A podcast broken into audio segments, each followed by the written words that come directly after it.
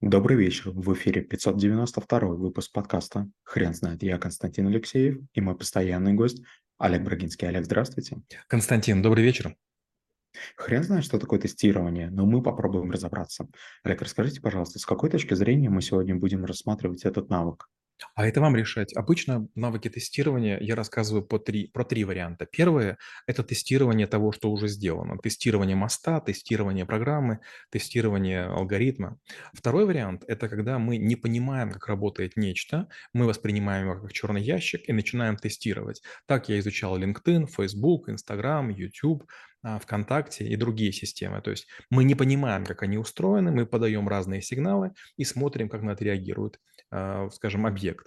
И третий вид тестирования – это когда мы хотим добиться некоторого качества, и мы тестируем людей или оборудование на cases, то есть на наборах а, данных или случаев, которые должны показать корректность или, может быть, там, ущербность поведения или реагирования на те управляющие воздействия, которые должны быть типовыми.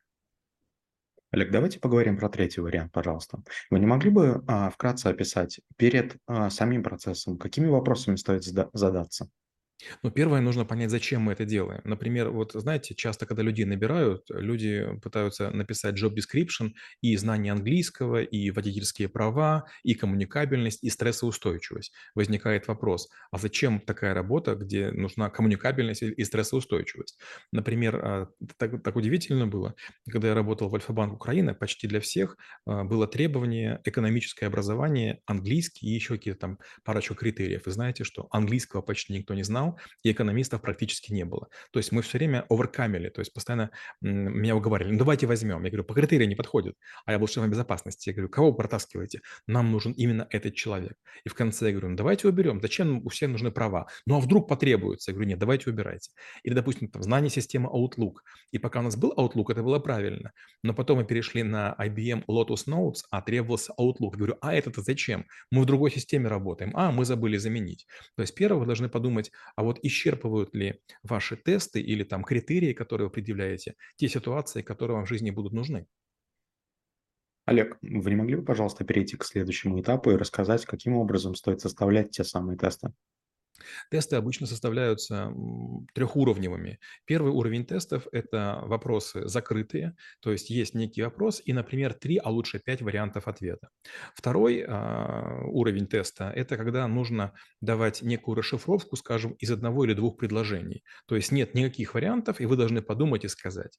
И третий, э, третья часть теста – это эссе, в ходе которого вы пишете, допустим, там тысячу символов или две тысячи символов. Мое второе образование было юридическое, мы учились по программе «Европейские студии», а, немецкий подход.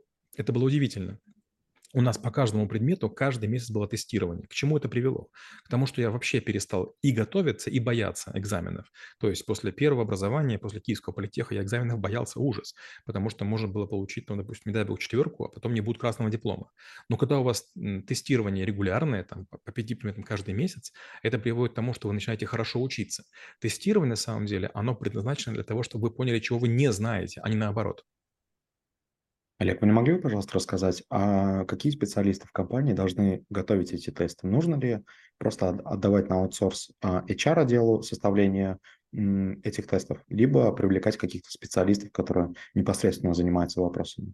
Это зависит от многих факторов. Если мы имеем дело с массовыми специальностями, типовыми колл-центр, collection, взыскание какое-то юридическое, операторы, которые делают там андеррайтинг или еще что-нибудь, а, если вот это делается, то вам сама жизнь подбрасывает те кейсы, которые нужно решать. Был момент, я руководил кредитным конвейером, но не я руководил, а мои подчиненные руководили.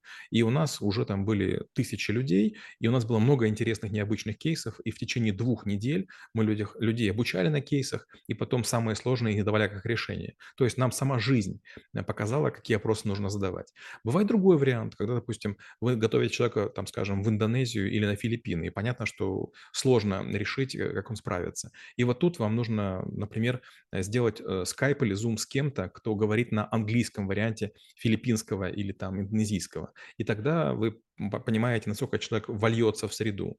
Или, например, э, вы должны сделать на какой-то нейтральной территории встречу, там, скажем, или с предыдущим начальником, или, скажем, с прямыми подчиненными, чтобы люди увидели, как человек ведет совещание, как он ведет себя в ресторане и так далее. Десятки раз было такое, что я делал встречи человеку, и он не знал о том, что это потенциально его подчиненные, и он себя вел с ними ужасно просто. И вот и со стороны было заметно, и команде было заметно, что это не наш человек, и его использовать э, как бы вот в качестве руководителя невозможно.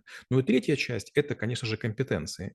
Есть специальные подходы, есть специальное пространство, которое мы используем. В школе мы берем 21 ось, в бюро Брагинского 24 человека может цифровать, мы это делаем дважды, по маркерам поведения и по словесным индикаторам. То есть и по тому, как человек говорит, и по тому, как человек себя ведет. Олег, вы не могли бы, пожалуйста, рассказать, а, если посмотреть на, на вопрос с другой стороны, с точки зрения а, э, человека, который готовится к этому тестированию, а как находить материалы, которые потенциально могут пригодиться для поступления на работу или в целом, которые могут участвовать в этом тестировании? Честно говоря, вот самый худший вариант, который вы можете использовать, это пытаться погуглить. И, и второй вариант не очень хороший, это на аутсорсинг кому-то передать. А, лучше всего, если вы возьмете примерно две недели и каждый день по полчаса будете думать, какие тесты вам нужны. То есть вам нужны, чтобы человек продемонстрировал ролевые модели, а, свое отношение, а, словесную грамотность, а, речевое мышление, какие-нибудь свои возможности аналитические, и вот вы должны хорошенечко об этом подумать. А, ни в коем случае не позволяйте кому-то оценивать своих прямых подчиненных. Когда я был руководителем своих прямых подчиненных и на уровень ниже я оценивал только сам, и то же самое требовал от всех остальных. Если я провожу тестирование, то у меня будет моя точка зрения. Если я кому-то поручу, будет точка зрения других людей. Кому-то понравилась девушка, кому-то понравился парень, кому-то понравилась национальность, кому-то религия и так далее. Но на работе все это не имеет никакого значения. Мы работаем с людьми, людьми, которые оснащены блестящими мозгами и талантливыми руками. Олег, есть ли какие-либо подводные камни, которые, о которых мы сегодня не упомянули? Безусловно. Тестирование, оно подразумевает, что есть некая шкала, в ходе которого мы людей будем сравнивать. Но десятки раз в реальной жизни было такое, что мы на самом деле тестировали одного человека. Он, а, он об этом не знал, а мы знали. И, скорее всего, мы были готовы его брать, и тестирование было простой формальностью. Вот для меня до сих пор вопрос, надо так делать или нет. То есть теоретически любой нормальный человек не может слишком сильно облажаться настолько, чтобы его на работу не взяли. С другой стороны, всегда возникает мысль, мы его дотянем. Поэтому я бы делал все возможное, чтобы было минимум там 5-7 претендентов. И вторая важная вещь. Нельзя оценивать в одиночку. Нужно работать именно в парах. И причем в парах нужно брать себе неприятного человека, не подчиненного, а наоборот, человек, который с вами спорит, и человек, который с вами по работает. То есть он как бы вам не подчиняется и не обязан.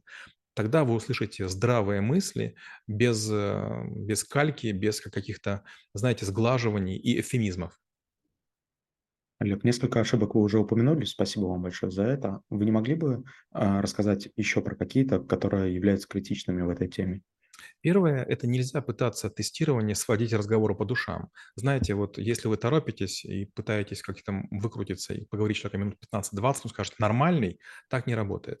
А, обязательно делайте документацию, потому что, знаете, как шеф безопасности, я десятки раз сталкивался с тем, что люди потом свои слова забирали. «О, я его не тестировал, а у меня времени не было, я просто так его взял» нужны документы. Знаете, без документов, к сожалению, мы, мы, мы букашки. Если вы имеете анкету, если есть дописанные от руки, если есть живая подпись, это кладется в личное дело, и в случае конфликта видно, кто когда принимал решение о приеме или кто занимался проталкиванием. Потому что бывало такое, что я говорил, не рекомендую брать на работу человека по таким-то параметрам. Но я всегда говорил с руководителем, вы можете отстоять, напишите просто своей рукой, что невзирая на указанные там, Брагинским замечания, я отвечаю за человека, беру на пороги, да, допустим, на три месяца. И вот если он за три месяца ошибок не допустит, вам ничего не будет.